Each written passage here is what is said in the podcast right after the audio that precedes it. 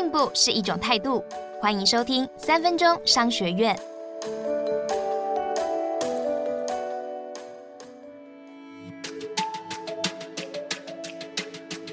今天要跟你谈的是可口可乐如何利用设计思考 （design thinking） 做跨国的品牌管理。谈到可口可乐，你脑海中是否自动浮现出那红色流线型的视觉设计呢？但你知道吗？可口可乐瓶装上的缎带图案在全球曾经有三十多种样子。根据一项统计指出，企业每七年就应该检视企业品牌识别。每十到二十年就应该进行更新，否则整个视觉系统都会变得混乱。而可口可乐在两百多个国家的企业识别设计就曾经面临这种混乱的状况。十多年前，为了解决这个乱象，现任的创新与创业副总裁大卫·巴特勒启动了一场革新。他用了 design thinking，也就是所谓的设计思考。这并不是专门做给设计的人使用的，而是一套以人为本的系统思考法。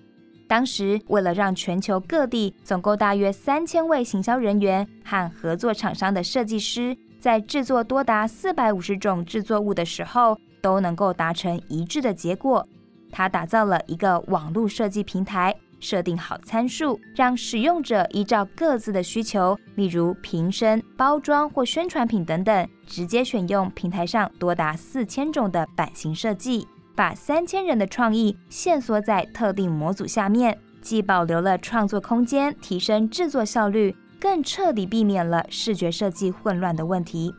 平台完成之后，相关人员只要选择版型、尺寸、语言，输入行销文案。就可以把档案寄给印制单位，前后不到十分钟。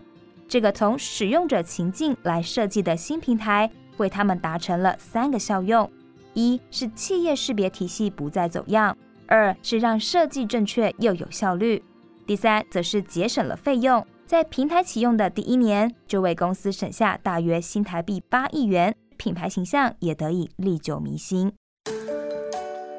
今天我们学到了。可口可乐跨国管好企业识别体系的秘密，就是运用了以人为本的设计思考法。只有以使用者为核心去思考，才能够系统性的解决问题，还能够用来激发内部的创新。学起来了没？恭喜你又比昨天进步了一点点。三分钟商学院，我们下次见。想听更多商业知识，欢迎下载商周 Plus App，商周官网也可以收听。或者是点资讯栏的连结，还要记得订阅商周吧 Podcast，才不会错过每一集的节目哦。